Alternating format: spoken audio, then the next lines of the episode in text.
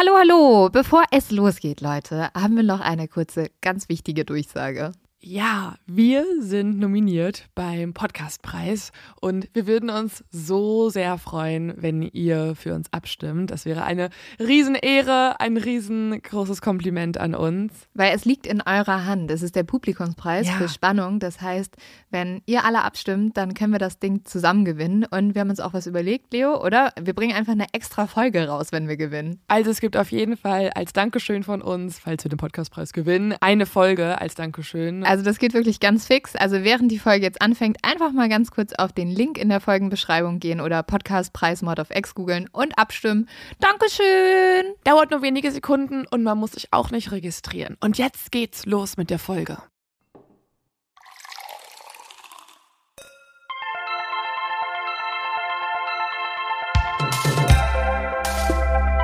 Mord auf X.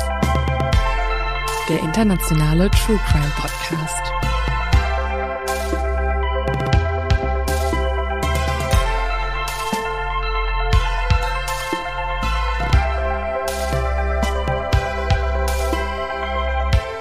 Hallo und herzlich willkommen bei Mord of X. Diesmal eine Special-Folge aus. Aus, wo sind wir denn? Wir sind in einem Ferienhaus mitten auf dem Land in der Nähe von der französischen Grenze. Weil, Am Hafen. Das ist, glaube ich, die schönste Studio-Location, die wir jemals hatten. Mhm, also wundert euch nicht, wenn hier so ein bisschen Wasserplätschern drin ist, so ein paar Vogelgeräusche. Vielleicht guck mal, das ist ein guter Kontrast zu unseren gruseligen Hintergrundgeräuschen letztes Mal. Aber wir sitzen gerade draußen, es ist noch relativ früh und wir dachten irgendwie, wir nehmen, obwohl wir im Urlaub sind, noch eine Folge auf. Ganz löblich, oder? Ja, naja, wir haben halt sehr viel Glück, dass wir auch zusammen in Urlaub fahren, weil wir nicht genug voneinander kriegen können. Und da kann man dann auch mal zwischendurch ein bisschen arbeiten. Aber es ist schon richtig episch hier gerade, weil wirklich hinter uns ist dieser Yachthafen.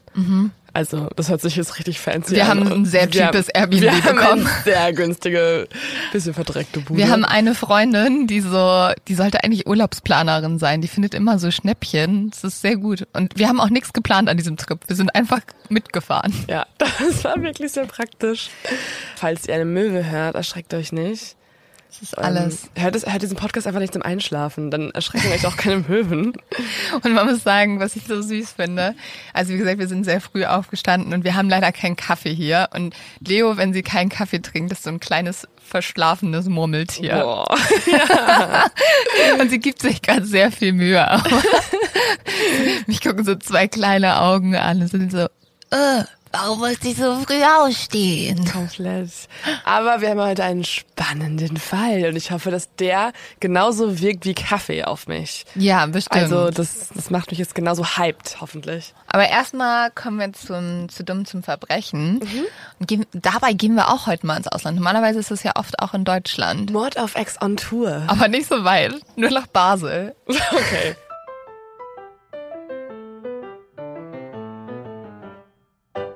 Und zwar haben sich dort zwei Teenager in einer Filiale eingesperrt, aber richtig dumm, weil der eine halt in der Schiebetür stecken geblieben ist. Der hat erst alles geklaut, wollte rausgehen und ist dann in der Schiebetür stecken geblieben und musste von der Polizei befreit werden. Der war Oh. erst 14 Jahre alt. Oh. Und dann war so, ich, ich stelle es mir vor, wie er da so hinhängt, mit den Armen so zappelt und so ist. Vor allem wird er einfach jetzt ein Trauma für sein Leben haben und nicht mehr durch Schiebetüren gehen Ja, kann. der arme Junge. Der arme Junge. Hm. Aber auch ein dummer Junge. Dummer Junge. Komplett. Aber ich würde sagen, dann fangen wir doch eigentlich an. Diesmal, ich finde irgendwie dieser Fall, über den ich diesmal spreche, er könnte auch ein ungelöster Fall sein, weil er sehr, die Suche nach den Mördern sehr Ich lang hatte- gedauert hat. Ich hatte davon auch schon öfter gehört und irgendwie war mir das im Kopf immer als ungelöster Fall hängen geblieben. Aus irgendeinem Grund. Ja, weil man ganz lange nicht wusste, wer die Täter sind. Und ich würde sagen, Leo, vielleicht rätselst du einfach mal ein bisschen mit diesmal. Ja, auf jeden Fall. Ich bin gerade ein bisschen abgelenkt, weil hinter uns so ein, so ein, so ein Boot durch den Hafen fährt. Ich will auch. Wollen wir einfach draufspringen? Wollen wir einfach auf dem Boot die nächste Folge aufnehmen? Ja, was für ein Boot. Ja, da, okay, da hakt, da hakt. Okay, es ist weg. Wir brauchen Okay, noch ein bisschen mehr Podcast-Money, um uns ein Boot kaufen zu können. Ja, Leute. Ja. Wir richten bald mal ein Paypal-Konto ein. Niedrige Ansprüche hier, niedrige Ansprüche. Alle so, fuck you, ich sitze in Deutschland und du Ihr seid am Yachthafen. Ja, verstehen wir. Okay, aber damit ihr auch was Schönes heute habt, komische Beschreibung. Komplett. Aber damit ihr heute irgendwas habt, hier ein True Crime Fall. Also, ich habe mir schon mal hier einen Notizblock vor mich hingelegt und einen Stift, weil es ja ein gelöster Fall ist, aber ein, lang, ein langer Weg dorthin, wie du vorhin schon angekündigt Das heißt, hast. du darfst ganz viel miträtseln. Eben. Und ich möchte versuchen, es selber zu lösen währenddessen. Das ist ein guter Anspruch, Leo. Mal gucken, ob du das schaffst. Es geht diesmal zurück in den November 1959. Und zwar an einen Sonntag. Und an diesem kalten Sonntag wird eine unschuldige Familie brutal ermordet. Wer der Täter ist und warum, Findet Leo jetzt raus. Nein, weiß erstmal niemand und vielleicht bald Leo. Werden wir sehen. Dieser Fall ist vor allem bekannt durch eines der größten True Crime Bücher ever. Er wurde nämlich von Truman Capote vor Ort recherchiert und dann in seinem Roman In Cold Blood dargestellt. In Cold Blood heißt auf Deutsch kaltblütig und dieses Buch wurde 1966 veröffentlicht. Es ist das zweitbestverkaufteste Buch überhaupt nicht Buch, aber True Crime Buch. Und ich finde, das ist schon eine ganz gute Leistung. Was ist denn Nummer eins? Nummer eins ist Helter Skelter über die Manson-Morde. Ah ja, okay. Ja. Haben wir auch schon drüber gesprochen. Stimmt. Also wir bringen euch hier die wahren Geschichten der True Crime Lektüren schlechthin bei, würde ich sagen. So wie so ein Schulunterricht. Ja. Jetzt gehen wir das in die zweite Lektüre rein. Heute schlagen wir alle mal das Buch in Cold Blood auf. So, als gute Lehrerin muss ich euch jetzt natürlich noch ein paar Fakten dazu sagen. Ja. Ja. So würde kein Schüler jemals antworten. Alle so, Ja. Sag uns was über den Autor.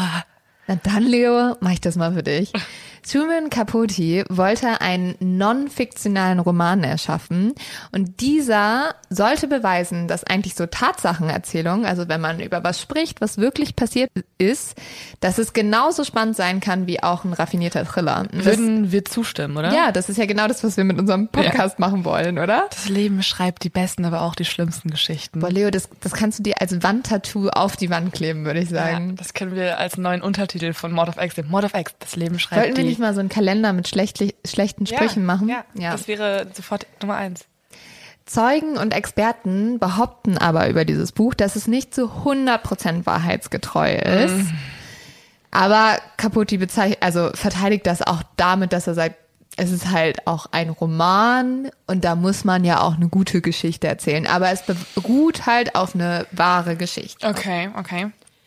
Ähm, aber du erzählst ja jetzt dann richtig die Fakten, ne? Also wir gehen jetzt nicht nur Capotes Roman durch. Klar, Leo. Gut, wollte ich ja kurz mich beruhigen. Und auch alle, die gerade zuhören. Ja, natürlich. Aber ich möchte euch zuerst so ein bisschen diese kleine Stadt beschreiben, in der der Fall spielt. Und zwar ist das Holcomb in Kansas in den USA, wie, wie immer.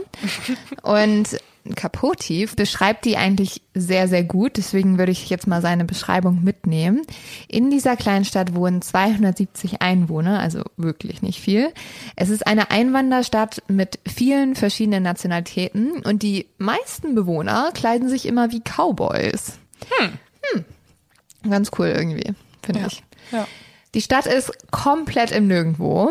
Also Capote beschreibt das so, dass er sagt, a lonesome area that other Kansans call out there. Also eine kleine Stadt, welche andere Leute in Kansas nur nennen, da draußen. Wobei man sagen muss, dass Kansas ja auch schon eigentlich fast im Nirgendwo, also das ist ja wirklich, da ist ja gar nichts los. Und wenn das Leute in Kansas schon sagen, dass das noch da draußen wäre, dann ist da wirklich, also, dann wohnen da wirklich nur 270 Cowboys. Es ist halt da draußen, da draußen, da draußen.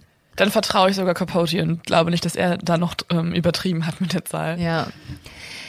Diese Stadt scheint so einen kleinen Kontrast zu haben, weil einerseits ist es so, dass zum Beispiel Tanzlokale und Bars geschlossen sind und auch die Bank ist selbst bankrott, aber die Bewohner sind alles andere als arm. Die sind nämlich zum Großteil Farmer und obwohl es sehr trockene Jahre waren, ist die Gegend nicht dürrelos. Das heißt, sie hatten eine gute Ernte und aufgrund dessen haben die ganzen Farmer auch relativ große Häuser und groß, also große Landflächen. Ganz gut Asche auf jeden Fall. Auf jeden Fall. Und also daran, dass man merkt, dass die Bank zu hat, so kann man sich vielleicht auch schon Wir denken. brauchen keine Bank. Ja, also die haben halt ihr Geld selber eigentlich. Es gibt außerdem viele natürliche Ressourcen, wie zum Beispiel Gas und so. Das trägt natürlich noch mal mehr zum Wohlstand einer Stadt bei. Die Stadt gilt als absolut sicher, so sicher, dass man einander so sehr vertraut, dass das Postamt zum Beispiel einfach nie abgeschlossen wird. Da kann einfach jeder zu jeder Tages- und Nachtzeit reinspazieren. Mhm, mhm. das liegt auch daran, dass diese Stadt bisher wirklich nicht viel Erfahrung mit Drama und Tragödien gemacht hat. Doch das wird sich nun ändern.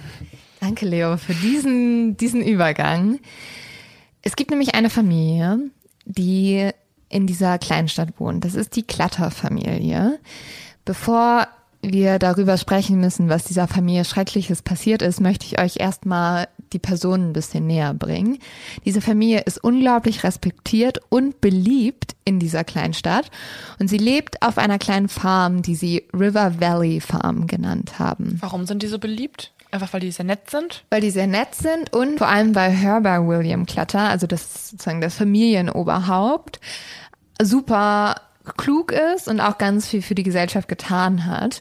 Der ist 48 Jahre alt und eher klein, also er ist 1,78 groß, aber sehr gut gebaut. Er hat dunkle Haare, einen definierten Kiefer und, äh, Leo, das ist für diese Zeit nicht normal gewesen, intakte Zähne. Ich wollte gerade fragen, einen definierten Kiefer?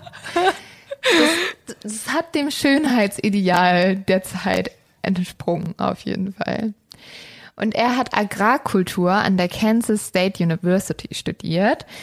Und aufgrund dessen ist er auch ein unglaublich guter Farmer und macht sehr schnell sehr viel Geld.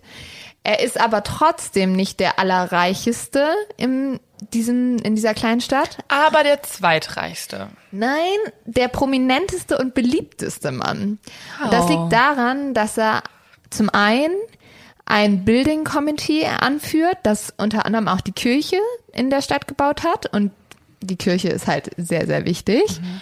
Und er hat auch ein bisschen in der Politik mitgearbeitet, unter anderem unter Präsident Eisenhower. Ah, okay. Also er war schon ein relativ wichtiger Mann, der auch mhm. ein gutes Standing hatte. Dabei ist die Stadt aber auch, also das wohnen halt 270 Cowboys, ne? Der ist halt auch ein bisschen easy. Aber Leo, ja. find erstmal 270 Cowboys, die dich feiern. Stimmt. Ja, ja, that's the point. Die, ich habe ich hab 270 Exis. Oh, ja, hoffentlich. Hoffentlich, hoffentlich. Die Frau von Herbert ist Bonnie Klatter. Bonnie ist 45 Jahre alt und hat vier Kinder, nämlich drei Töchter und einen Sohn. Die hat sie auch alle mit Herbert zusammen, keine Panik. Und Bonnie leidet leider unter Depressionen. Deswegen schlafen die zwei auch in unterschiedlichen Zimmern. Ähm, und ihr geht's sehr oft nicht besonders mhm. gut. Dann haben die zwei, wie gesagt, ja, drei Töchter und einen Sohn. Zwei davon, die ältesten, sind bereits ausgezogen. Die planen aber, in zwei Wochen wieder nach Hause zu kommen, weil die ganze Familie zusammen Thanksgiving feiern möchte. Dann gibt es noch zwei jüngere Kinder, die wohnen noch zu Hause.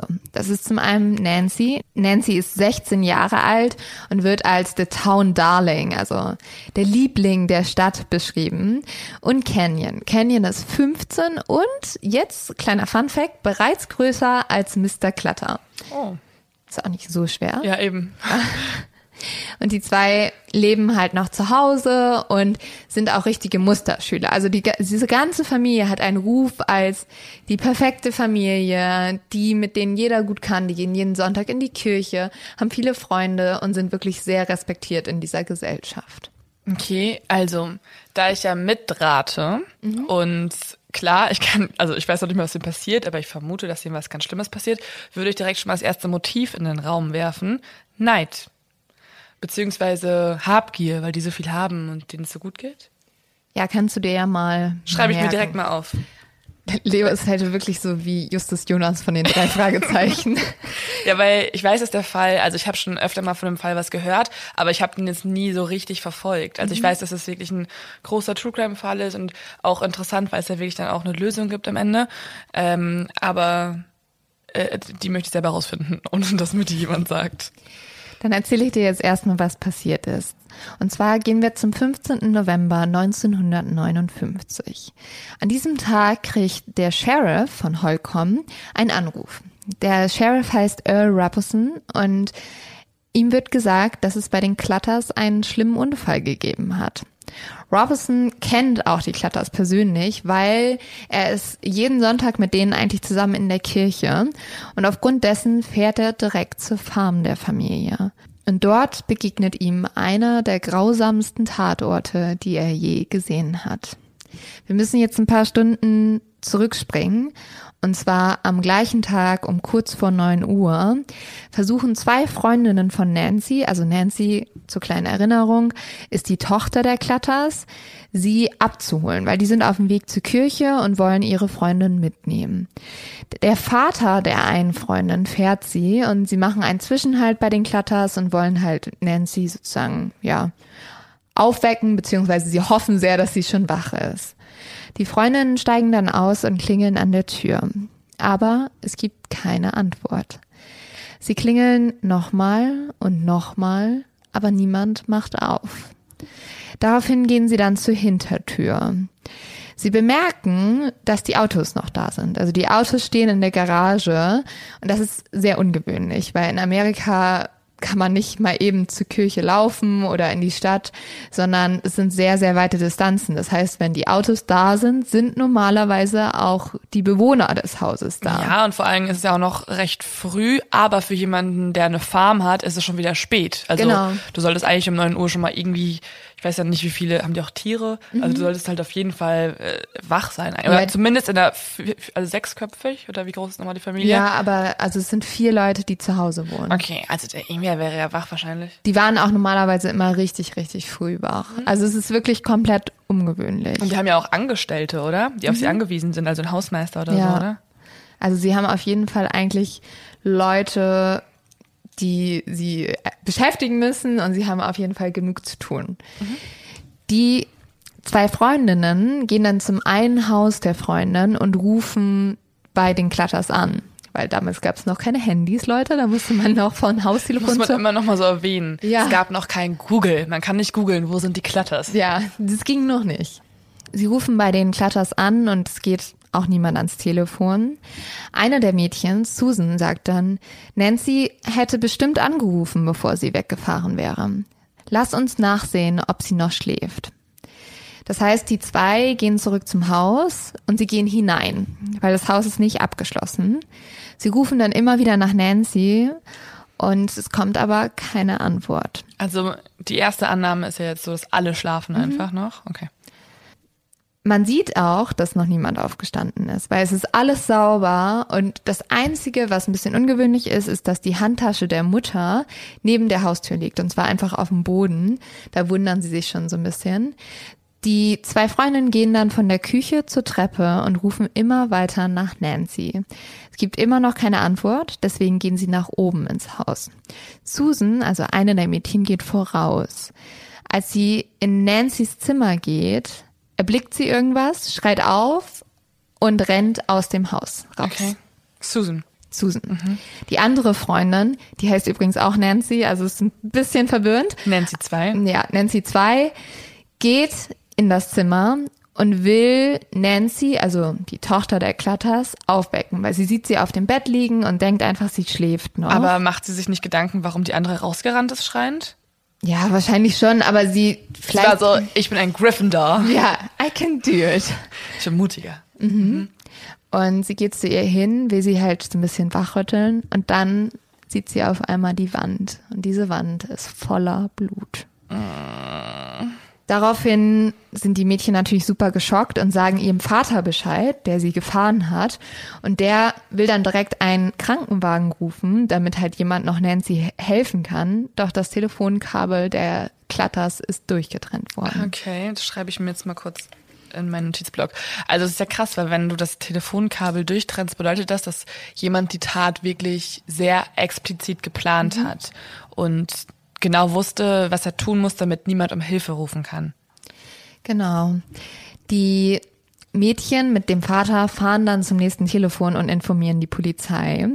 Das ist der Sheriff Robinson, von dem ich eben schon gesprochen hat. Und der sagt als erstes, wir müssen jetzt noch die anderen suchen.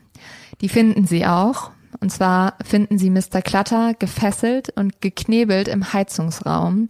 Und er ist mit einem Kopfschuss, mit einer Schrotflinte vom Kaliber 12 getötet worden. Außerdem wurde seine Kehle durchgeschnitten. Oh mein Gott, okay. Den Sohn Kenyon finden sie in einem anderen Kellerraum. Er ist an ein Sofa gefesselt, ebenfalls geknebelt und wurde auch mit einem Kopfschuss von einer Schrotflinte getötet. Bonnie Clutter, also die Mutter, ist oben im Schlafzimmer. Sie wurde gefesselt, geknebelt und mit einem seitlichen Kopfschuss getötet. Nancy, von der wir eben schon gesprochen haben, liegt ebenfalls gefesselt in ihrem Bett und sie wurde mit einem Schuss in den Hinterkopf getötet. Okay. Wir haben ja jetzt schon den Sheriff gehabt. Trotz allem wird noch ein weiterer Ermittler dazugezogen, weil es ja wirklich so ein grausamer Mord ist. Der heißt Al Dewey. Und der wird zum leitenden Ermittler. Er saß ebenfalls mit seiner Familie gerade in der Kirche, wo ja die Klatters eigentlich auch hinfahren wollten, als er von den Morden erfahren hat. Er arbeitet zusammen mit drei weiteren Ermittlern, einmal Harold Nye, Roy Church und Clarence Duns. Unter seiner Leitung werden dann alle Zimmer und auch die Opfer fotografiert und genauso werden auch Fingerabdrücke genommen. Im Keller findet man ziemlich schnell einen Fußabdruck und da ist anscheinend einer der Täter in Mr. Klatters Blut getreten. Also Ah, okay. man hat einen Fußabdruck jetzt. Also in dem, wie das ist ja auch irgendwie total makaber, in dem Blut der Leiche, also des Körpers, findet man den Fußabdruck. Genau. Und sonst, sonst findet man aber nichts, wie kein, weil ich würde jetzt denken, ich weiß ja noch, als wir beim, in der zweiten Folge haben wir über BTK gesprochen und da hat BTK auch einmal die ganze Familie ermordet, weil er eigentlich zu den Frauen wollte, aber die Männer waren zu Hause und das war halt ein Sexualverbrechen. Aber da hat man auch Sperma gefunden und es ist in diesem Fall nicht so. Nein, nein, es wurde niemand also vergewaltigt oder Okay. sowas.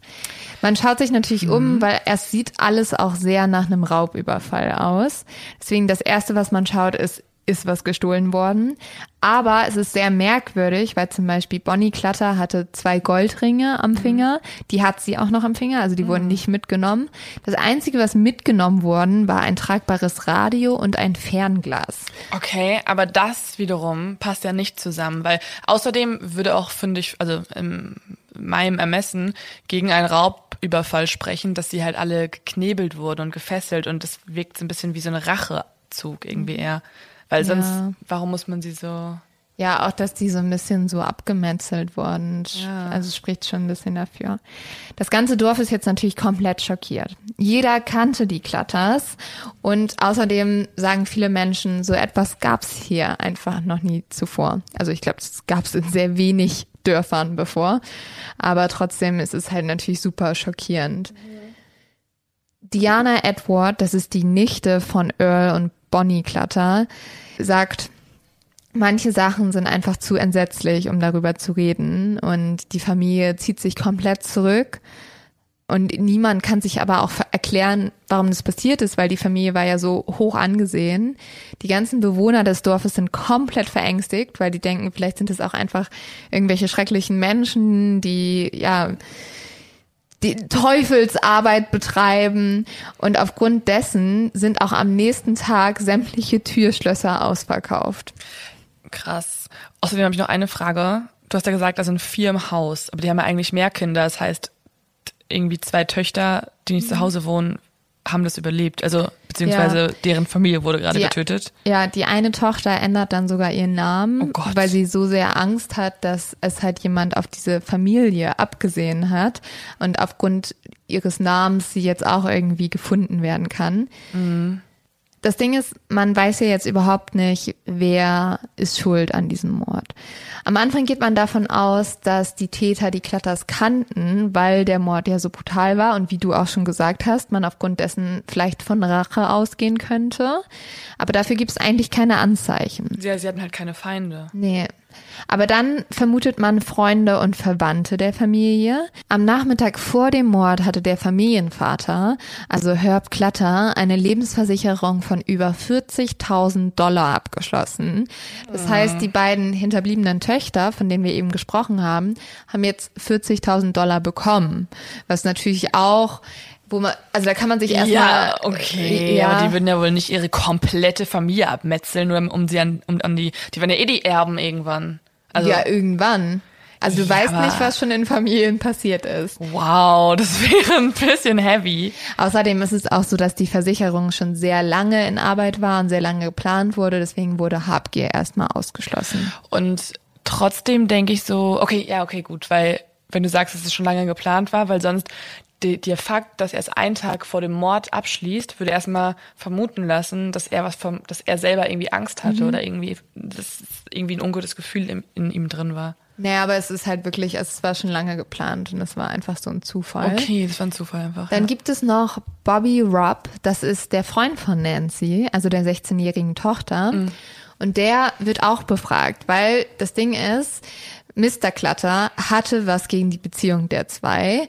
Und das wurde auch von mehreren Zeugen bestätigt. Und was ich ja auch gesagt habe, Nancy wurde als einzige mit einem Schuss in den Hinterkopf getötet, wo man so ein bisschen überlegen konnte, konnte irgendwie Bobby Nancy nicht ins Gesicht sehen. Ja, aber Moment mal. Also dann wäre jetzt hier die Vermutung, dass der Freund der Tochter, weil die beiden nicht zusammen sein durften, die komplette Familie auslöscht und auch seine Geliebte. Was ist das Ja, denn? vielleicht hatte er irgendwas gegen sie, keine Ahnung. Also, aber dann würdest du als Rache dann vielleicht mal einen Klingelstreich nachts machen oder den 10 Euro stehlen oder so, aber du würdest nicht die komplette Familie abmetzeln, nur weil du deine Beziehung nicht fortsetzen kannst. Ja, wahrscheinlich nicht. Andererseits muss man auch sagen, dass Bob Rupp war der Letzte, der die ganze Familie lebend gesehen hat. Das tut mir leid. Also er war direkt Verdächtiger, aber eigentlich ist es ja eher blöd gelaufen so. Der hat gerade seine Freunde verloren. Ja, er war halt am Vorabend noch bei den Klatters, hat mit denen einen Film gesehen und eigentlich wollte das Paar an diesem Abend zusammen ins Kino gehen, aber das Ding ist, dass äh, Herb, also der Vater, vorgeschlagen hat, sie sollen lieber an einem anderen Tag gehen. Außerdem wollte das Paar eigentlich am Samstag zusammen ins Kino gehen, aber Herb hat dann gesagt, dass sie lieber an einem anderen Tag gehen sollen und ja, aufgrund dessen war jetzt auch Nancy nur zu Hause. Aber Bobby sagt dann, dann lass mich doch einen Lügendetektor-Test machen. Ich bin unschuldig, ich kann es euch beweisen.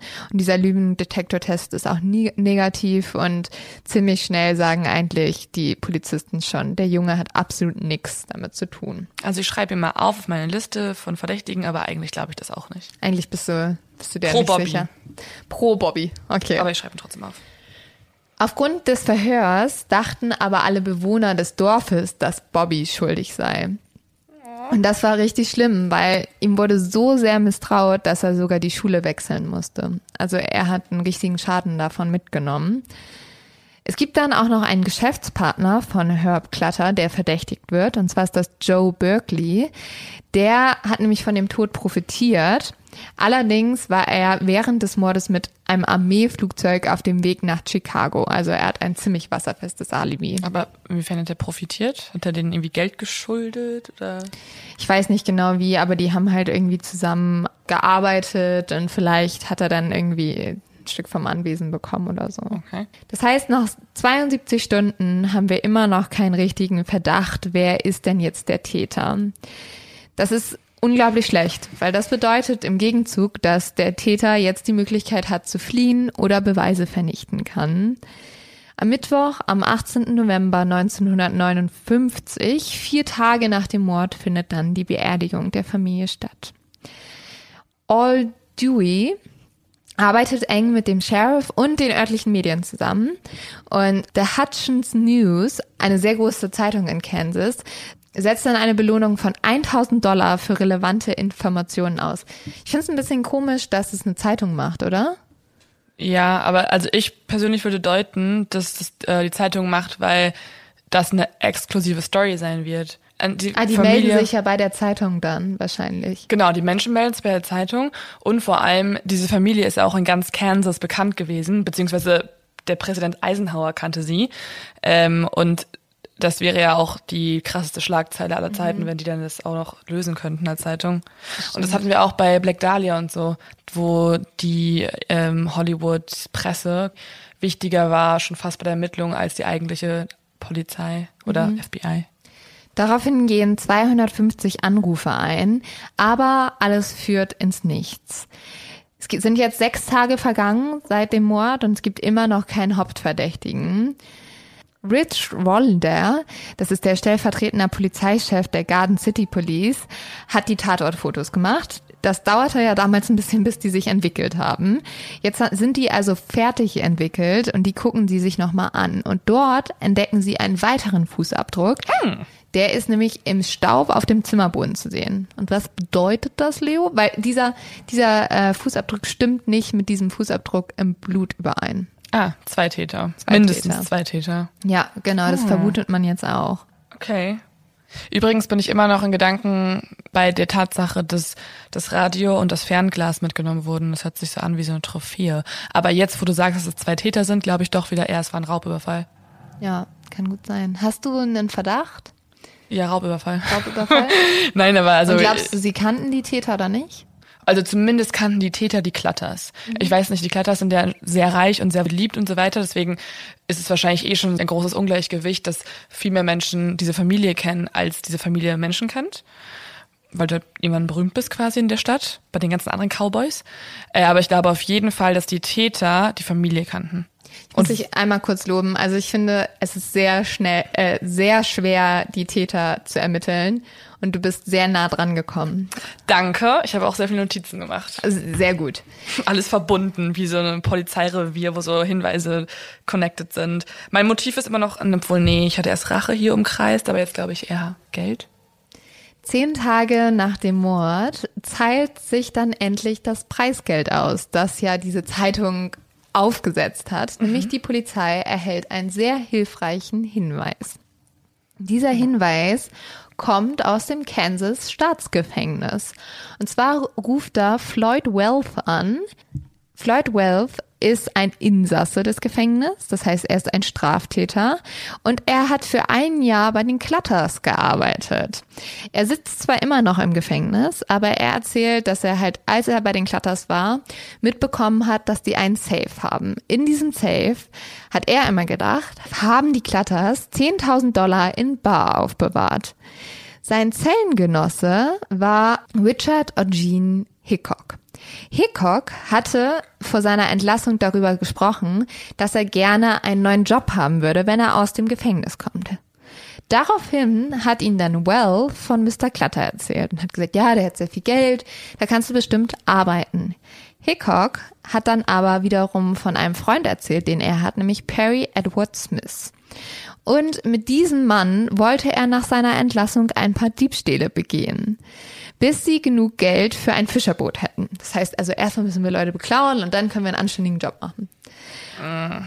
Und Hickok hat immer wieder gesagt zu Wealth, sie würden zu den Klatters fahren, die 10.000 Euro suchen und die Familie fesseln, ausrauben und töten. Okay, dann ähm, umkreise ich jetzt ganz fett in meinem Notizblock. Hickok ist ein Täter und Smith hat den weiteren Fußabdruck auf dem Boden hinterlassen. Dum, dum, dum. Also ich glaube, es zahlt sich aus, dass wir gerade die 41. Folge aufnehmen in einem True Crime Podcast. Leo, du bist richtig, richtig gut. Aber du hast ja auch schon quasi eigentlich ja, verraten. Ich also. gar nicht so schwer. Also wir haben ab jetzt zwei Hauptverdächtige. Das ist einmal Richard Dick Hickok. Er heißt nämlich Dick ist sein Spitzname übrigens, Leo. Verstehe ich nicht, weil er heißt ja Hickok. Warum muss er Dick werden? Na, was auch immer. Und Perry Smith. Und ich möchte euch erstmal ein bisschen was über diese zwei Männer erzählen. Also Richard oder auch Dick ist 28 Jahre alt und wurde am 6. Juni 1931 in Kansas City geboren. Seine Familie war jetzt nie die reichste, aber sein Vater hat immer ganz viel gearbeitet und war aber seinem Sohn gegenüber auch sehr streng. Und Hickok selber beschreibt seine Mutter als eine sehr ordentliche Frau. Und weißt du, woran er das festmacht, Leo? An Kleidung? Er sagt immer, ja, meine Mutter hat sich immer um alles gekümmert und wir hatten immer sehr saubere Kleidung. Ähm, Wirklich? Ja. okay. Und äh, Richard gilt als sehr gut aussehend. Er war auch sehr beliebt, hatte viele Freunde und eigentlich hatte er ein ganz normales Leben und man hat auch immer über ihn gesagt, er ist voll der gute Junge. Doch dann ist ein Unfall passiert. Mhm. Nämlich Dicks Vater hatte eine Autowerkstatt und in der hat Dick manchmal ausgeholfen, indem er zum Beispiel Autoteile abgeholt hat. Das hat er auch eines Tages gemacht, ist aber auf der Straße mit dem Wagen sozusagen ausgerutscht. Also der Wagen hat die Kontrolle verloren. Das Auto hat sich dann überschlagen und Dick wurde halt aus diesem Auto herausgeschleudert und ist im Straßengraben gelandet. Dieser war bereits komplett mit Wasser voll, weil es halt so stark geregnet hat die letzten Tage. Richard hatte aber ganz viel Glück, nämlich ein Mann hat ihn aus diesem Graben herausgezogen und hat ihn somit vorm Ertrinken gerettet. Dick war aber sehr verletzt. Sein Kiefer war ausgerenkt und er schielte nach dem Unfall. Er hatte außerdem sehr, sehr ernste Kopfverletzungen erlitten. Und jetzt wird's, finde ich, sehr spannend, sämtliche Leute, die ihn kannten, erzählen, dass halt nach diesem Unfall seine komplette Persönlichkeit sich geändert hat. Also er war vor so unbekümmert, charmant und eigentlich voll der nette Mann. Und das hat sich aber danach ein bisschen geändert. Und wir haben ja schon mal darüber ja. gesprochen, dass manchmal auch Mörder dadurch entstehen, dass sie halt einen schwerwiegenden Unfall haben. Mhm. Also vielleicht. Okay, Kopfverletzung in der Kindheit. Genau. Und Richard heiratet im Juli 1951 dann eine Frau und bekommt auch mit ihr ein Kind. Ähm, diese Frau hieß Carol und war zu dem Zeitpunkt erst 16 Jahre alt. Trotz allem wird Richard als ein sehr liebevoller, guter Vater beschrieben. Von, von Carol? Ja, und Carol sagt aber auch, und das finde ich so geil, aber er war ein Schürzenjäger. Er liebte mich, doch er liebte auch alle anderen Frauen. Als ob das okay wäre. Also ist halt doch ein Kind, ist halt doch ein Kind. Trotzdem ja. 16. Ja, okay. ja, trotzdem. Leute, wenn ihr 16 seid und euer Freund euch betrügt, ist nicht okay. Ist einfach nicht okay. Ja, und auch nicht so einen alten Typen heiraten. Mit 16 zumindest doch nicht. Jetzt ist okay, oder was? Ja, ab 18 meinetwegen mach, was du willst, aber davor bist du halt wirklich noch ein Kind. Mach ja. es nicht. Oder zumindest jugendlich. Und tatsächlich wird das auch zum Verhängnis, weil 1957 hatte er eine Affäre und die wird dann auch schwanger. Ähm, und Dick ist jetzt so ein bisschen verzweifelt. Er will irgendwie ein guter Vater und Ehemann sein, aber andererseits hat er halt durch sein Fremdgehen und so schon auf ganzer Strecke versagt. Er lebt dann mit der neuen Frau und wird zum Alkoholiker. Er verschenkt sein ganzes Geld, also ne, ich verschenkt es, verspielt es eher gesagt er fängt aufgrund dessen, weil er dann so super große Geldnot hat, an Checks zu fälschen und zu stehlen, um halt an Geld zu kommen. Als er dann versucht, gestohlene Waffen an ein Pfandhaus zu verkaufen, wird er verhaftet und kommt auch ins Gefängnis. Im Gefängnis versinkt Dick jetzt in Selbstmitleid. Also er ist so richtig so, oh, ich armer, also ich habe halt Scheiße gebaut und warum war das Leben nicht besser zu mir sozusagen? Und er hat ein Ziel, damit das Leben wieder besser wird. Er nimmt sich nämlich vor, dass wenn er aus dem Gefängnis kommt, er alles tut, um jeden Preis reich zu werden. Egal, was es kostet. So, das ist unser erster Kandidat. Ich finde, das klingt schon alles nicht so gut. Und dann kommt noch ein zweiter dazu, das ist Perry Smith, der ist 31 Jahre alt. Und Perry Smiths Vater war ebenfalls Farmer, also wie die Klatters und seine Familie zieht irgendwo nach Juneau, das ist so eine abgelegene Kleinstadt in Alaska. Und sein Vater startete eine Schwarzbrennerei. Der Nachteil daran ist, dass seine Mutter sehr schnell zur Alkoholikerin wird. Das ich glaube einmal an dieser Schwarzbrennerei liegt andererseits aber auch in Alaska, weil Alaska ist einfach ja. sehr dunkel. Sein Vater fängt dann an, seine Mutter zu schlagen. Dafür kommt er ins Gefängnis und die Mutter zieht mit den Kindern auch weg und flieht sozusagen nach San Francisco. Die Mutter ist aber immer betrunken, kümmert sich kaum um die Kinder und für die Kinder gibt es aufgrund dessen auch keinerlei Regeln oder Strafen oder eine moralische Leitung, kein Vorbild, gar nichts. Aufgrund dessen fängt Smith auch sehr früh an zu stehlen. Er muss dann ins Internat und hier wird er auch ziemlich schnell zum Bettnässer und die Erzieherin ja, haben nicht die besten Strafen dafür, nämlich sie verprügeln ihn immer wieder. Und Smith baut schon in sich so eine unterdrückte Wut auch irgendwie so gegen ja, die, die Obrigkeiten oder ja, die mhm. Leute, die halt sich um ihn kümmern auf. Was ein bisschen merkwürdig ist, ist, dass er dann aber zum Militär geht. Aber vielleicht, Ja. aber gerade wenn du eine unterdrückte Wut hast, Auf Obrigkeiten gehst du zum Militär. naja, aber da kannst du zumindest deine Wut rauslassen. Ja, vielleicht so, ne? Und vielleicht hat er auch was anderes versucht, aber es hat nicht geklappt oder so. Und vielleicht hat er sich halt schon auch Struktur gewünscht. Weißt du, wenn Da sich hilft der nie- Militär wirklich auch. Ja, und nie hat sich jemand um ihn gekümmert. Und ein Freund aus der Armee beschreibt ihn so, dass er sagt, er hatte immer ein Lächeln auf den Lippen, aber er hat wenig von seiner Familie erzählt. Seine Mutter hat sich dann zu Tode getrunken und was ich so schrecklich finde, auch noch zwei seiner Geschwister haben Selbstmord begangen. Gott. Er war dann auch in Korea während des Krieges, hat aber nie selbst gekämpft.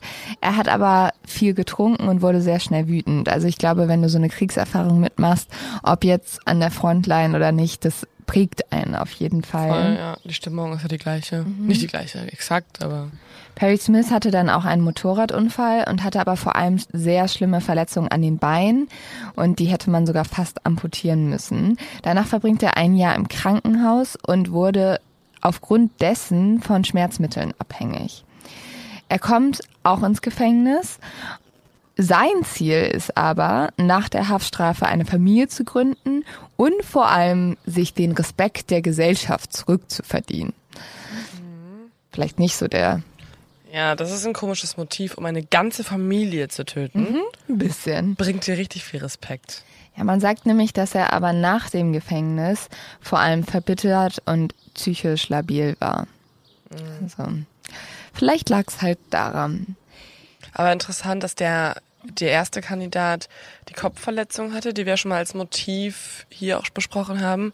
Und jetzt Perry Smith ähm, irgendwie Bettnässer war, eine sehr labile Mutter hatte und ja, so psychische Probleme auch. Also, dass beide irgendwie wieder in diese Muster fallen, die wir schon mal besprochen haben. Hickok und Smith lernen sich dann im Gefängnis kennen, also weil sie sind ja beide im Knast. Und Hickok hat sehr schnell das Gefühl, Smith sei ein guter Komplize. Er sagt dann immer zu Leuten, wenn jemand mal getötet werden müsste, könnte Smith das erledigen. Und Hoffentlich sagt er das aber nicht zu den Gefängniswerten. ja, by the way, Leute, Lasst mich schnell wieder raus, weil Smith ist echt gut im Töten. Die würde ich mitnehmen. Hickok dachte zuerst, dass Perry eher so ein netter Bursche ist, ein bisschen selbstverliebt, aber dann hat Perry ihm nämlich einen Mord gestanden. Perry sagt nämlich, er hätte aus Jux in Las Vegas einen farbigen mit einer Fahrradkette erschlagen. Was? Das finde ich klingt so schrecklich und es klingt auch einfach nach dem schlimmsten Rassismus. Ja. Hickok sagt auch, dass er sich sicher ist, dass Perry zu der seltenen Kategorie des geborenen Mörders gehört. Also das bedeutet, dass er jemanden einfach sehr kaltblütig ermorden kann. Finde ich auch eine gute Kategorie, die der Hickok da selber aufgestellt hat. Na, aber ist er wirklich geborener Mörder? Er wurde quasi auch in so eine Familie reingeboren, die so schrecklich war. Ich würde auch sagen, dass auf jeden Fall Perry Smith eher dazu erzogen wurde. Ja, das ist halt sowieso die Frage, ist man der geborene Mörder oder ist es eher so, dass man das halt entwickelt? Aber ich glaube, da müssen wir auch nochmal eine eigene Folge zu machen, weil da gibt es unglaublich viele The Theorien zu. Zwei haben sich jetzt kennengelernt und das Ding ist so ein bisschen, man hat Dick immer im Gefängnis gesagt, dass er es zu nichts bringen würde. Er sagt aber zu sich selber, nach der Sache mit den Klatters wird niemand mehr sagen, dass Dick Hickok ein Versager ist. Mal sehen, wenn sie mich schnappen. Wenn überhaupt. Wir merken also schon, Dick hat einen grauenhaften Plan und ist auch bereit, diesen leider, leider umzusetzen. Kleiner Spoiler, Leute. Oder ich glaube, es ist auch kein Spoiler mehr. Die zwei waren es halt wirklich. Sorry, also das ist jetzt sowas von klar bisher schon. Bist du geschockt, Leo? Nein. So, und dann kommen wir zu den wahren Tätern. Also Hickok und Smith haben auch noch Scheiße gebaut, aber jetzt kommen wir zu den richtigen Tätern. Nein. Nein, die zwei waren es tatsächlich. Und nachdem sie die Morde begangen haben, hat Dick Hickok in den Nachrichten davon nichts gehört. Und aufgrund dessen denkt er erstmal, hm, ja, vielleicht habe ich auch gar nicht eine ganze Familie ermordet. Vielleicht war es einfach ein schlimmer Traum. Was? Aber dann fällt ihm zum Glück ein, oder zum Glück, keine Ahnung. Auf jeden Fall fällt ihm ein, ach ja, nee, mein ganzer Wagen ist ja voller Blut. Und wenn das nur ein Traum gewesen wäre, schlauer, schlauer Hitchcock, dann wäre ja in meinem Wagen kein Blut gewesen. Hä? Aber hat er auch so Gedächtnisprobleme oder warum weiß er jetzt nicht mehr, ob der jemanden ermordet hat? Na, vielleicht willst du es auch verdrängen. Ich weiß es nicht. Okay. Er erinnert sich dann aber zurück, was passiert ist. Und zwar sind Hickok und Perry Smith nach der Tat mit dem Auto geflohen, haben noch an einem Feldweg gestoppt, um halt irgendwie ihre ganzen Patronenhülsen, Klebeband und Handschuhe zu entsorgen, um nicht auffällig zu sein. Sie wollten dann nach Mexiko fliegen. ist ja irgendwie in Amerika immer der Number One Fluchtort. Mhm. Leute, seid mal kreativ. Geht doch mal nach Kanada. Obwohl da ist die Polizei vielleicht ein bisschen besser. Ja, und es ist kalt. Ja, stimmt auch. Sie kommen dann auch in der Nacht des 23. Oktobers in Mexiko an und rate mal, was sie machen. Als allererstes gehen sie in den Puff und feiern da ihre Ermordung einer ganzen unschuldigen Familie. Ja, hätte ich auch getippt. Oder dass sie wieder ganz viel Tequila trinken. Sie verkaufen dann ihr Auto und außerdem auch noch die einzige Beute, die sie ja von den Klatters mitgenommen haben, nämlich das Radio und das Fernglas. Surprise, surprise, das Ganze bringt jetzt nicht unglaublich viel Geld. Außerdem sind die zwei ja auch nicht die besten Geldanleger. Sie haben dann sehr schnell kein Geld mehr und eigentlich nur noch 100 Dollar. Und von diesen 100 Dollar kaufen sie dann zwei Pistolen und fahren damit zurück in die Staaten, also in die USA, wo aber, surprise, surprise, die Polizei gerade auch schon sehr intensiv nach ihnen sucht. Mhm. Das heißt, einen Tag nach den Morden sind die zwei schon wieder in den USA. Die Flucht war wirklich sensationell, würde ich sie sagen. Sie sind einen Tag lang nach Mexiko geflohen? Ja, sie waren einen Tag in Mexiko so im Puff, haben ihr ganzes Geld ausgegeben und sind dann wieder in die USA gefahren, weil sie kein Geld mehr hatten. Ihr Gepäck haben sie währenddessen per Post nach Las Vegas geschickt weil sie ähm, flexibler sein wollen. Weißt du, die wollen sich alle Optionen offen halten. Ihr Plan ist, sie gehen jetzt nach Las Vegas, weil da wollen sie genug Geld machen, um dann nach Brasilien zu fahren, weil sie wissen, in Brasilien werden sie nicht ausgeliefert. Aber erstmal sind sie halt jetzt wieder in den USA und können wahrscheinlich easy gefasst werden. Sie fahren dann per Anhalter nach Iowa. Dort stehen sie ein Auto und fahren zurück nach Kansas City. Ey, ganz im Ernst. Aber warum denn jetzt überhaupt alles? Warum müssen sie nach Iowa? Ja, das ist so dumm. Also sie wollen ja jetzt irgendwo Geld verdienen, aber was wirklich das Allerdümmste ist, was ich je gehört habe, ist, dass du dann auch noch zurück an den Ort deines Verbrechens fährst. Also die fahren wieder nach Kansas. Vielleicht hatten sie echt ein bisschen Heimweh. Oh, ich ich finde, das kann man schon fast zu dumm zum Verbrechen nennen. Eigentlich wirklich, nur dass es leider eine ganze Familie erwischt hat. Ja, aber sie haben halt, guck mal, sie haben die Flucht geschafft. Die Polizei ist den zwei mittlerweile natürlich auf der Spur sie können sie nach Kansas City zurückverfolgen, weil Hickok hat auch eine alte Leidenschaft von sich wieder aufgenommen. Er hat nämlich am 21. November in Kansas City einen ungedeckten Check eingelöst. Die zwei befragen dann einen Ladenbesitzer und dieser Ladenbesitzer war der ehemalige Chef von Hickok. Und der ähm, sagt, ja, nach, seit dem 20. November hätte er Hickok nicht mehr gesehen. Und Hickok hätte sich dort noch so verabschiedet, wo er gesagt hat, dann bis morgen, ist aber dann halt nicht mehr wiedergekommen. Mhm. Am 9. November erlässt dann die Polizei auch einen Haftbefehl gegen Hickok aufgrund einmal seiner ungedeckten Checks und zweitens, weil er wahrscheinlich die Klappers umgebracht hat. Ja, die Familie von Dick sagt dann, dass Dick und Perry Smith eigentlich gesagt haben, sie wollen nach Fort Scott fahren, um Smiths Schwester zu suchen. Aber sie kamen erst am nächsten Tag zurück und seitdem hat halt niemand von denen mehr gehört. Die Polizei findet außerdem ein blutverschmiertes Hemd in einer Schublade bei Hickok und ein Kaliber 12. Und dieses, dieses Kaliber 12 der Schrotflinte ist das Gewehr, mit denen auch die Klatters ermordet wurden. Das einzige Problem ist, dass diese Waffe in der Gegend wirklich sehr verbreitet ist. Also aufgrund dessen ist es leider kein Beweis. Aber ich würde sagen, dieses blutverschmierte Shirt ist. Das ist verdächtig. Vor allem kannst du auch einfach mal das testen, bis das gleiche Blut ist. Ja, aber damals noch nicht. Stimmt. Also wie ich bereits gesagt habe, ist es so, dass Hickok ja jetzt in Kansas ungedeckte Schecks einlöst, und zwar im Wert von insgesamt 500 Dollar. Dabei ist er aber wirklich noch dümmer als sowieso schon, dass er nach Kansas zurückgeht. Sagt später selber, Warum ich nicht geschnappt wurde, ist mir ein Rätsel. Wir haben auch diesmal nicht wieder die klügsten Polizisten dabei, würde ich sagen. Am 16. Dezember erhält die Polizei dann einen Anruf von einem Einrichtungsgeschäft in Kansas. Der Besitzer erzählt nämlich, dass bei ihm jemand am Vorabend ein neues Fernsehgerät gekauft hat und das wurde bezahlt mit einem ungedeckten Scheck. Die Polizei fährt dann direkt zu dem Geschäft und sieht auch, also sie zeigen halt irgendwie dem Angestellten Bilder von Hickok und er sagt, ja, das ist er und damit wissen sie, sie sind eben noch mehr auf der Spur. Ähm, das gleiche passiert jetzt noch wenige Meter entfernt bei einer Tankstelle. Der versucht Hickok wieder einen ungedeckten Scheck einzulösen. Und der Sohn des Tankwarts ist aber ein ehemaliger Mitschüler des Mörders. Und er erkennt Hickok sofort wieder und weigert sich, den Scheck anzunehmen. Die Polizei sucht daraufhin jetzt ganz Kansas City nach den zwei ab, aber hat dabei keinen Erfolg. Ich denke mir echt, wie schwer kann es sein, die zwei Dudes endlich mal aufzuspüren? Wahrscheinlich müsste man nur so ein bisschen warten.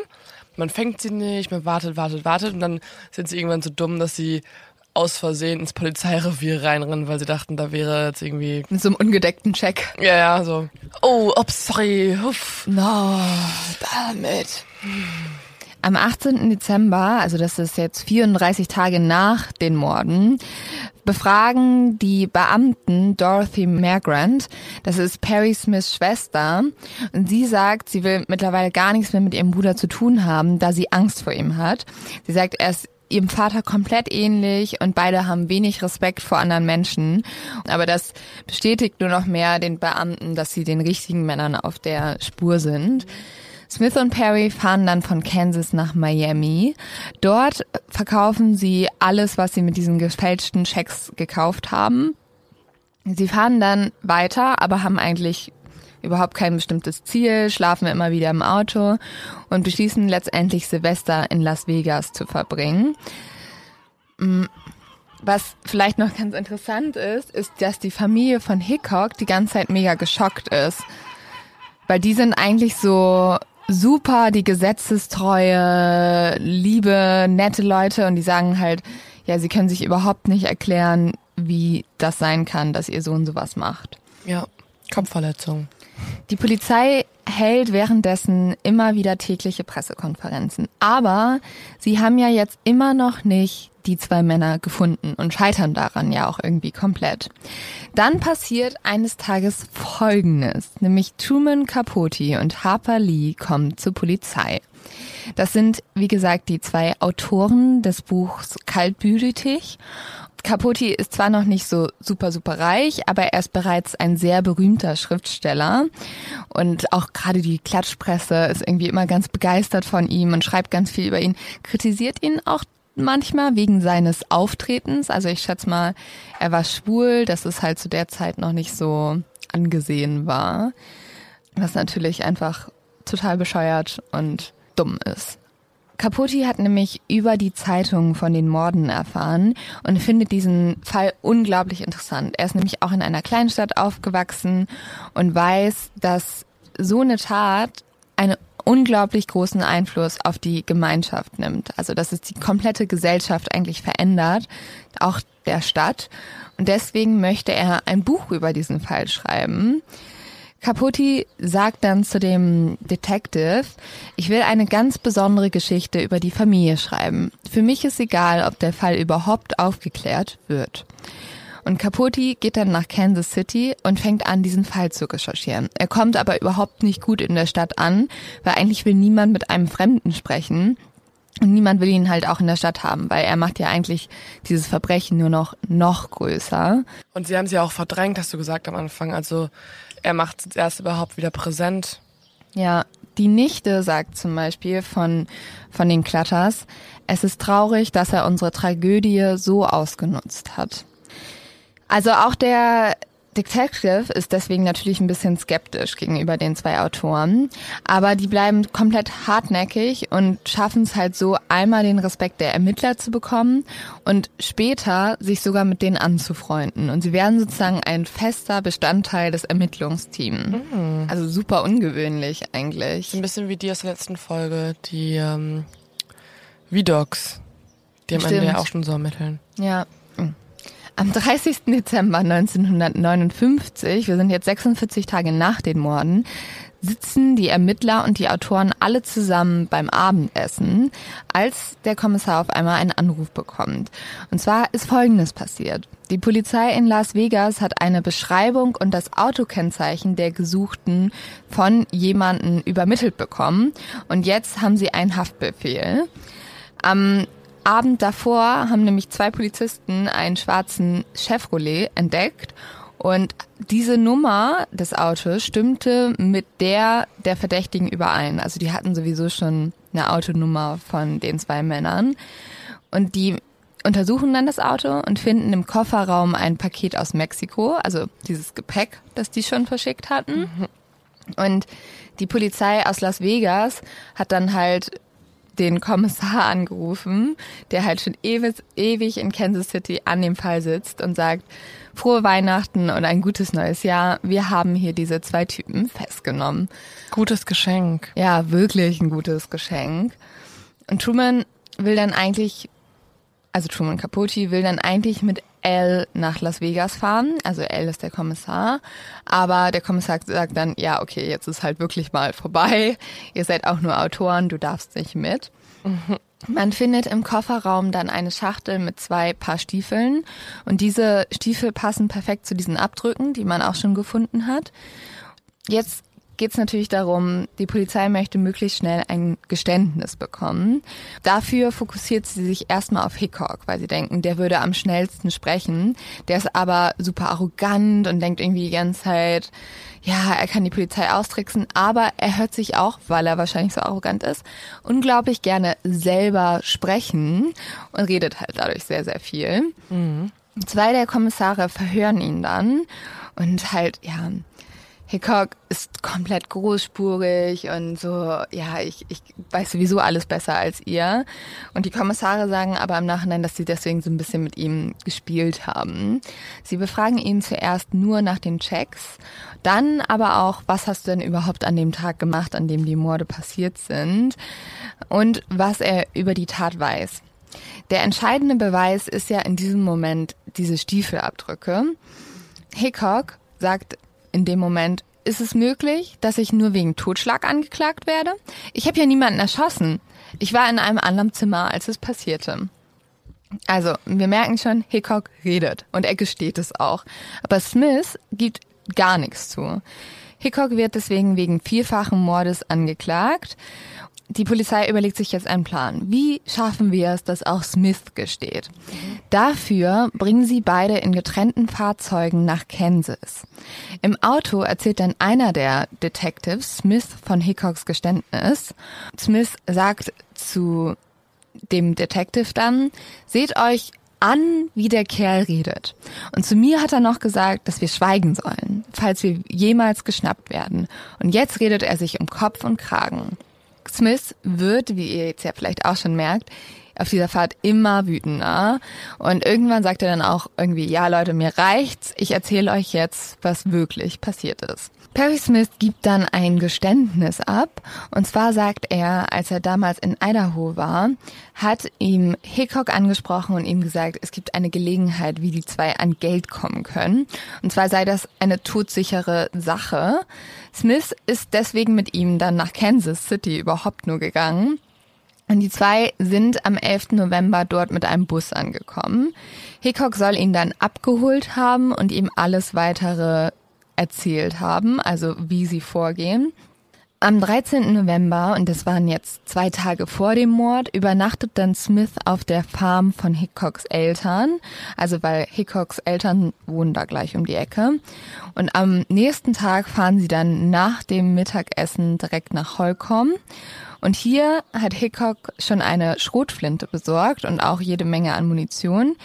Die kaufen dann auch noch ein Kordel, also so ein Band, womit sie die Leute fesseln können, weil Hickok auch sagt, ja, das werden wir gut gebrauchen können. Smith sagt zumindest zu der Polizei, dass er bis dahin keine Ahnung hatte, was passieren sollte. Und gegen Mitternacht fahren die zwei dann nach Garden City und von da aus nach Holcomb. Hickok sagt noch, falls uns jemand entdeckt, muss derjenige verschwinden. Also man merkt, dass eigentlich schon von Anfang an die zwei damit gerechnet haben oder geplant haben, dass es auch Leichen geben könnte. Wie gesagt, wir haben ja immer noch das Problem, dass wir nicht wissen, wie ist diese Tat wirklich passiert.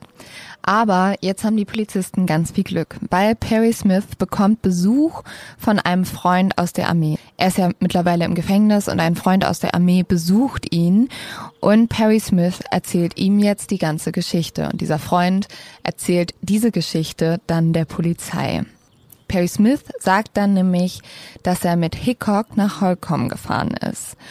Hickok hat immer nicht die Namen der Opfer gesagt, er hat nämlich immer nur Mrs. C oder der Junge gesagt, ähm, wo man schon merkt, die zwei haben sehr früh eine Distanz zu ihren Opfern aufgebaut. Und die zwei kommen dann zwischen 12 und 1 Uhr nachts bei der Farm an. Smith bekommt dann Angst und versucht Hickok von dem Plan abzubringen. Aber Hickok macht die Scheinwerfer aus und sagt zu ihm nur, schau dir das Haus an. Der Typ hat bestimmt einen Safe voller Geld. Die zwei gehen dann durch eine unabgeschlossene Hintertür ins Haus hinein. Sie suchen eigentlich nach dem Safe, aber statt den Safe zu finden, begegnen sie Earl Clutter im Erdgeschoss. Sie fragen ihn dann erstmal nach dem Geld, doch Mr. Clutter sagt, er hat kein Geld. Hickok soll in diesem Moment dann super sauer geworden sein und ihm halt gesagt, ja, das glaube ich dir nicht. Smith sagt später dazu nur, Mr. Clutter hatte ein so ehrliches Gesicht. Ich wusste, dass er die Wahrheit sagt. Hickok hat dann Smith die Anweisung gegeben, dass er das Telefonkabel durchtrennen soll. Und wir merken, also wir merken ja gerade schon, Hickok ist auf jeden Fall gerade der führende Part zwischen den Zweien.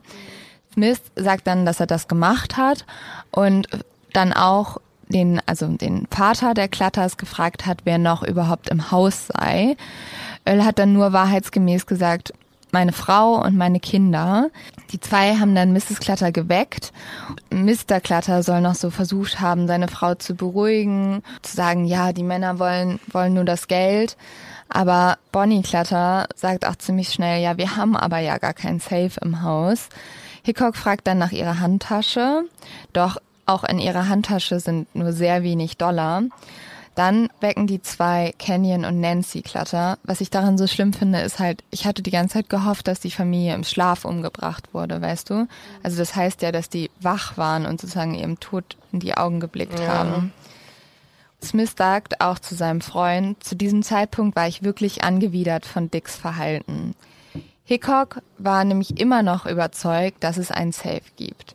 Und aufgrund dessen sperren die Männer dann die Familie ins Bad und suchen komplett das ganze Haus nach dem Geld ab. Sie finden aber nur 50 Dollar.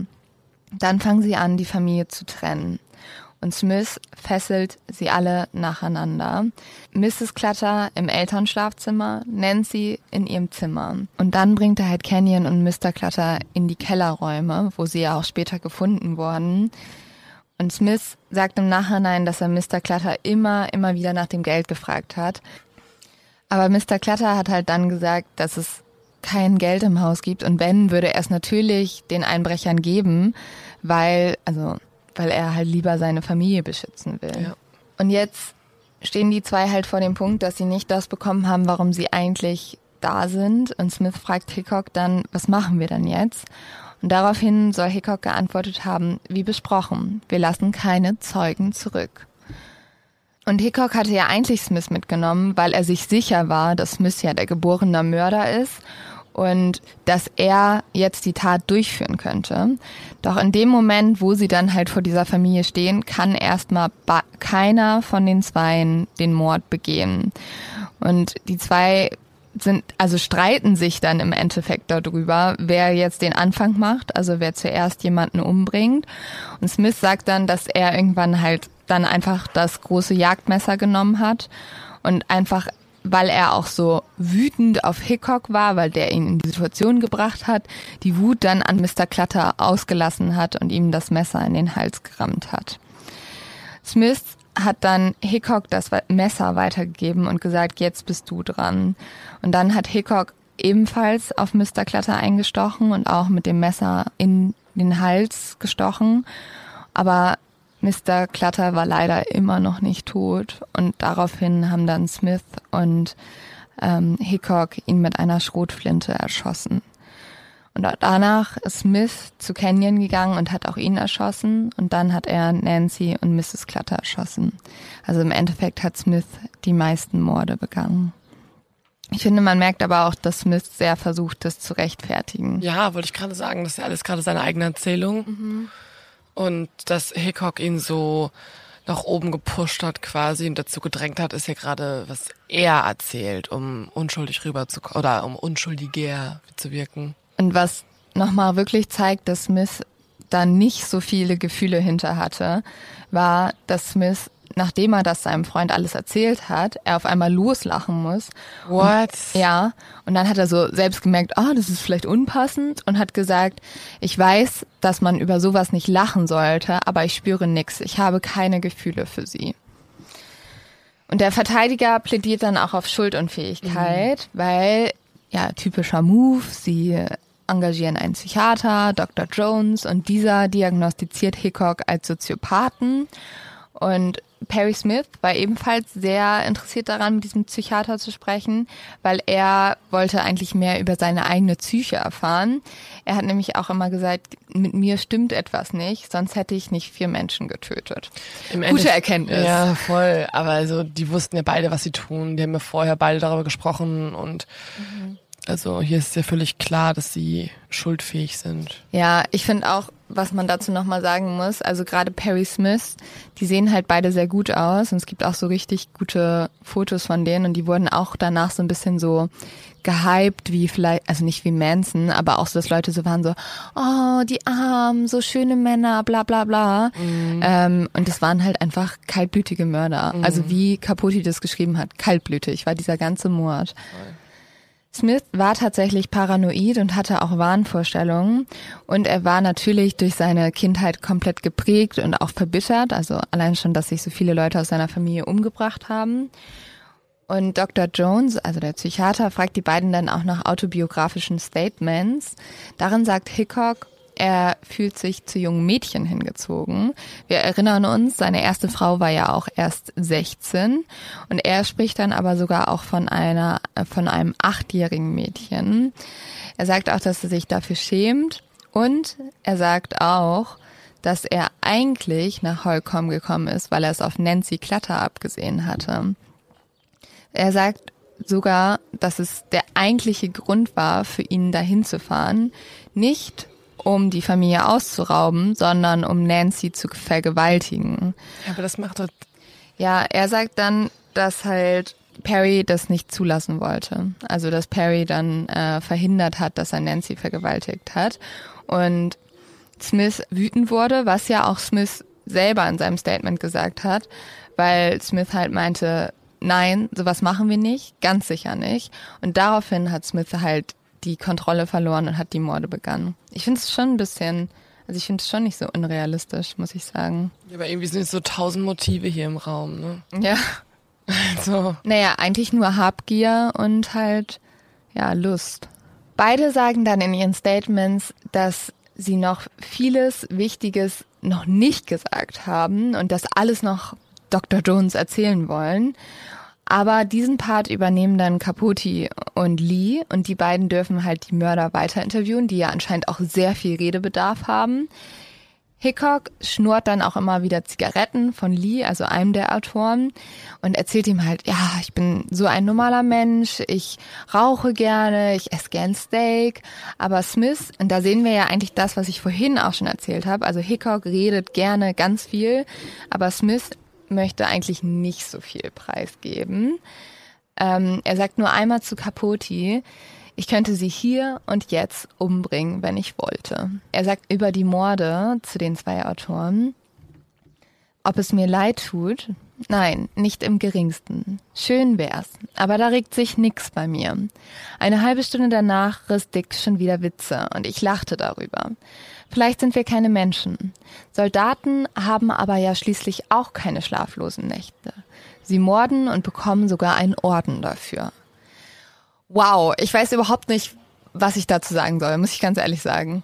Als Soldat hast du auf jeden Fall schlaflose Nächte und du kannst dich nicht mit einem Soldat vergleichen, wenn du eine komplett hilflose Familie ermordet hast. Ja, sie wollen es halt irgendwie rechtfertigen, ne? aber es passt auf jeden Fall nicht. Mhm. Die Leute wollen die Todesstrafe für die Täter und aufgrund dessen ist auch das Gericht komplett überfüllt. Der Staatsanwalt fordert auch die Höchststrafe, das ist zu dem Zeitpunkt das Erhängen. Aber der Prozess wird, wie das oft bei so großen Geschichten ist, zu einer kompletten Zirkusvorstellung. Beide Täter scheinen aber vor Gericht sehr, sehr gefühlskalt. Die Verteidigung versucht zu sprechen, aber ihnen wird kaum zugehört. Und die Verteidigung versucht auf lebenslänglich zu plädieren. Die Geschworenen kommen dann aber nach einer Stunde zu einer Entscheidung. Und zwar stimmen sie für Tod durch Erhängen. Perry sagt dann auch zu dem Freund, den, also diesen ehemaligen Freund aus der Armee, ich mache wohl besser ein paar Nackendehnübungen. Und dann haben die zwei sich anscheinend ein letztes Mal angeguckt und Perry Smith hat nicht mehr gelächelt und beide haben angefangen zu weinen. Habe ich jetzt aber irgendwie nicht so viel Mitleid.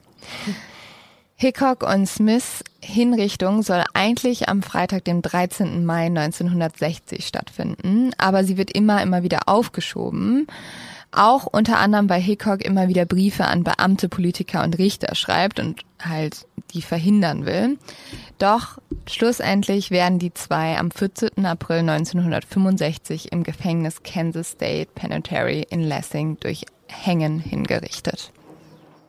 Okay, krass, dass diese, dass die Familie quasi dann doch noch, naja, Gerechtigkeit ist jetzt also dass der Familie Gerechtigkeit widerfährt, ist jetzt ein hartes Wort, weil es gibt ja die Debatte darüber, ob Menschen überhaupt erhängt werden sollten und vor allen Dingen ist die Familie auch schon tot. Also kann man Gerechtigkeit überhaupt? Ja. ja. Aber trotzdem äh, krass, wie es im Endeffekt dann ausgeht für mhm. andere, die anderen beiden jetzt auch. Ja, ich finde es irgendwie so super traurig, dass halt aus so niedrigen Gründen so viele Menschen sterben Total, müssen. Ja. Leo, hast du noch einen Tipp, um uns da rauszureißen? Ähm, also dein Buch erstmal, mhm. was ich letztlich gelesen habe, nur du, also eigentlich ist es ein Lin-Tipp. Andererseits müsst ihr aber lesen, ist mega, mega gut geschrieben ja. auch. Wie gesagt, das zweitbest, also größte und beste True Crime Buch aller Zeiten. Ähm, Kaffee trinken, damit man ähm, ja, waches fit, und bessere Leos-Tipps gibt. Bessere Tipps geben kann. Sangria im Urlaub trinken.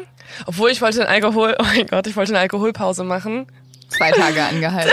Einen Tag. Ein Tag. Ich muss ganz ehrlich sagen, im Urlaub kein Alkohol zu trinken, finde ich auch ein bisschen lame. Ja, ich weiß. Dafür wart ihr aber voll tolerant, weil wenn ja. zum Beispiel du es angekündigt hättest, wäre ich so, nein, hier ist ein Bitch, no. Hier ist ein Eimer. Hier ist ein Trichter.